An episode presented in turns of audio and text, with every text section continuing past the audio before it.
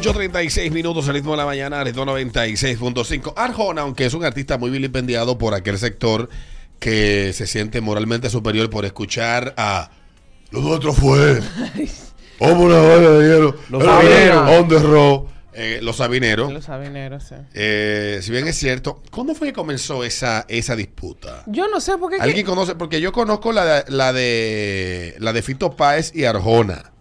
Porque Arjona en el año 2003, 2004, 2005 hasta el 2006 fue un mega, mega fenómeno en Argentina. Y ya Fito Páez iba en decadencia, obviamente, y eso siempre le pasa a los artistas cuando llega otro que lo sustituye o que ya no es tan popular como era en, en otros tiempos, resentirse con el que llega. Sí. Y en una rueda de prensa, Fito Páez nada más le faltó defecarse en un disco de Arjona y dijo mil barbaridades. Pero nunca he escuchado a Sabina referirse a la música de Arjona.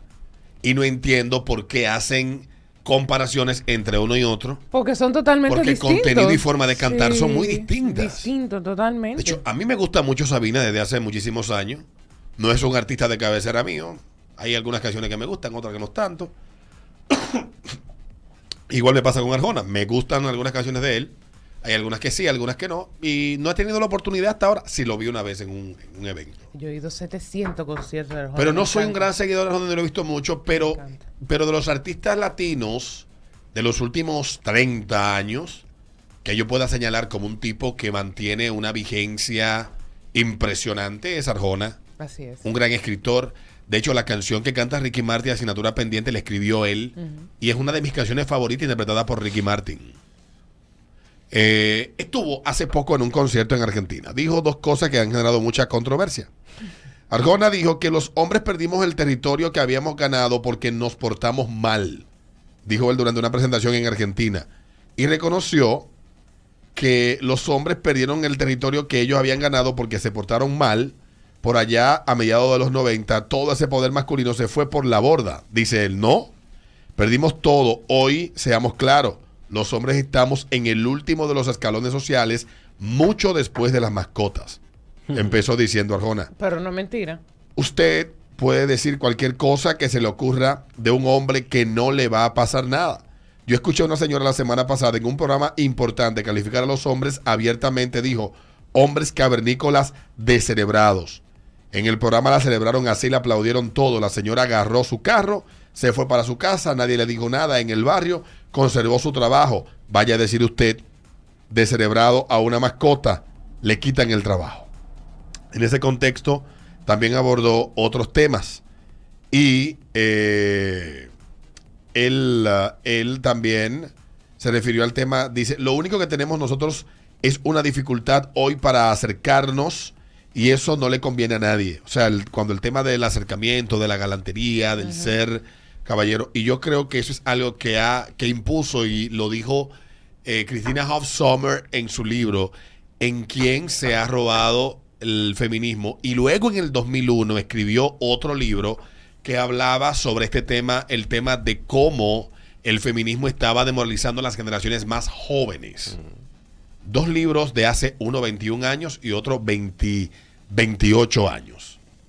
De una filósofa, escritora feminista, no hegemónica, norteamericana, liberal, o sea, lo que llaman liberales de izquierda en Estados Unidos, que ha sido una acérrima crítica de ese feminismo hegemónico que odia al hombre, misándrico, y que está encabezado por mujeres que odian al hombre y que han construido toda una narrativa con el apoyo, el consentimiento de los medios de comunicación.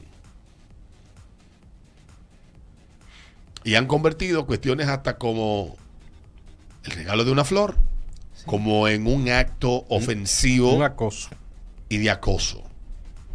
Bueno, pues dice que lo único que tenemos nosotros es una dificultad hoy para acercarnos y eso no le conviene a nadie. Por ejemplo, en un universo femenino habitan dos clases de hombres. Están lo que a usted les gustan y están lo que no les gustan. ¿Cómo sabemos nosotros a qué grupo pertenecemos si no nos acercamos? Preguntó Arjona. Dice, él, "Este- está usted en una discoteca sentadita y viene un tipo y tiene la inmensa suerte de ser el que a usted le gusta. Se abre paso en la multitud y se acerca con una típica frase cursi masculina y dice, hola, buenas noches. Quiero decirte que que llevo tres noches sin dormir pensando en las 25 maneras que podría inventar para quitarte ese vestido. Atrevido el tipo, dice Arjona. Por el contrario, si es de lo que a usted les gusta, entonces dice, ¿me permite un momentito? Y agarra su celular y se mete en el chat con sus amigas y le dice, acabo de conocer a un hombre, a un hombre salvaje pero tierno. No sabe qué maravilla. Las dejo, me voy con él. Eso, eso dijo Arjona. Pero después, usted está sentada en el mismo lugar y se viene abriendo paso un tipo con la única culpa que tiene, que es del grupo de lo que a usted no les gusta. Entonces, el tipo se acerca, le dice, buenas noches. Quiero decirte que llevo tres noches sin dormir pensando en las 25 maneras que podría inventar para quitarte el vestido. Y usted le dice, me permite un momentito y llama al 911. Yo- Dice, ese es el tiempo que estamos viviendo. Arjona después dijo lo siguiente. Es así. Dijo Arjona y ha generado mucha conversación. Esto que ha conversado este Mira esa vaina, mira, mira, mira. Mira, mira los videos que yo guardo. Eso en Twitter. Eso es en Twitter. Yo no puedo abrir Twitter delante de la gente. Por No, eso ni yo tampoco. Por eso es. Ni yo tampoco, ni yo está Alberto tampoco. quejándose que por qué que le sale ¿Eh? tanta Me he enamorado un par de veces en este país. El cielo, Dios y yo sabemos que tengo muchas ganas de volver a caer y empezar con la misma piedra. Han pasado muchas cosas desde que no nos vemos. Hubo, hubo muchos, muchos fenómenos. Entre ellos, el peor de todo, nos encerraron dos años, nos pusieron mascarilla, nos dejaron ahí sin nada que hacer, con celular en la mano, con redes sociales y con mucho tiempo libre y echamos todo a perder. Entonces empezaron a aparecer cosas muy raras. Aparecieron 32 32 Se qué? paró, se paró. Se paró. Esta vaina se, se, se paró. Se paró. Ok, por aquí. A la gente por lo que quiere hacer. Por aquí, por aquí se paró. Con celular en la mano, Ahí. con redes sociales y con mucho tiempo libre y echamos todo a perder. Entonces empezaron a aparecer cosas muy raras. Aparecieron 32 géneros como si lo importante fuera sumar géneros y no respetar a la gente por lo que quiere hacer. Bien. Empezado a aparecer gente que desfilaba por las calles tratando de cambiarle las vocales a las palabras. Yo tendría que saludar esta noche buenas noches a todos, por ejemplo. Eso es mucho tiempo libre desperdiciado. Después apareció gente que desfilaba por las calles y decía que las mujeres tenían que ganar igual que los hombres. Y yo decía, ¿y por qué no pueden ganar más? Coño, eso. Tantas cosas que no entendí, pude rescatar por lo menos la primer línea de esta canción. Hermanos, en serio, me encanta volver. Buenas noches.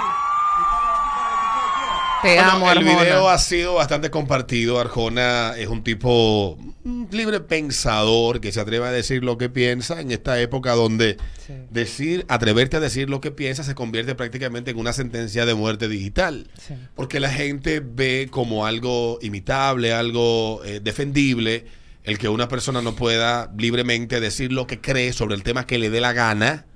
Porque si la turba digital no está de acuerdo con lo que él plantea, entonces hay que lincharlo y silenciarlo a costa de lo que sea.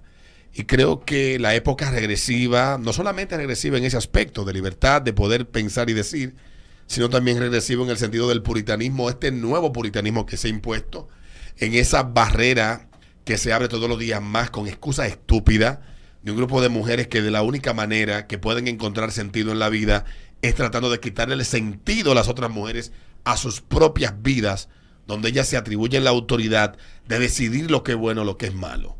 Pareciera que las mujeres se liberaron de los hombres, quienes le negaban muchas libertades para convertirse en esclavas de sí mismas, donde un grupo decide lo que es correcto para ella y que entienden, la han infantilizado a un punto que éstas entienden que ninguna mujer puede saber lo que es bueno lo que es malo si ellas no dictan eso, que es bueno o que es malo. Y estoy de acuerdo con lo que dijo sobre, sobre la galantería de cómo se ha muerto, producto del feminismo hegemónico, la enfermedad mental del siglo XXI, más extendida, y que le da la excusa a muchas para montarse en eso y poder escalar la escalera, llegar a la cima sin escalar la escalera para hacerlo desde el ascensor. Eso es lo que, lo que muchas quieren. Lo quieren fácil. No lo quieren como los hombres. No lo quieren como cualquier otra persona. No quieren igualdad de oportunidades. Quieren privilegios. Lo que muchas quieren, dije. No todas. Para que no vayan a confundir. Y eso es lo que a muchos les molesta. Que tú te atrevas a criticar eso. Que tú te atrevas a decir que eso no está bien.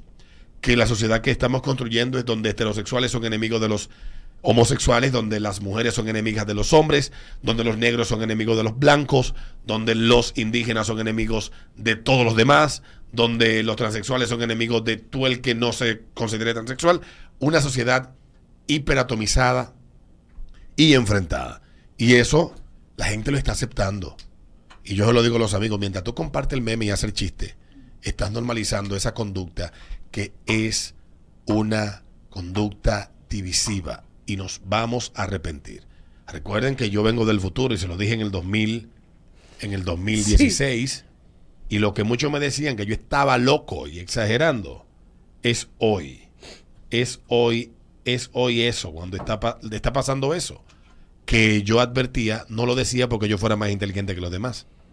Estaba viendo que estaba sucediendo de locura en otros lugares. Son las 8.48, ese ritmo de la mañana, este ritmo 96. Le dejo con música de Arjona Qué chulo. en la mañana de hoy, aquí en el ritmo de la mañana.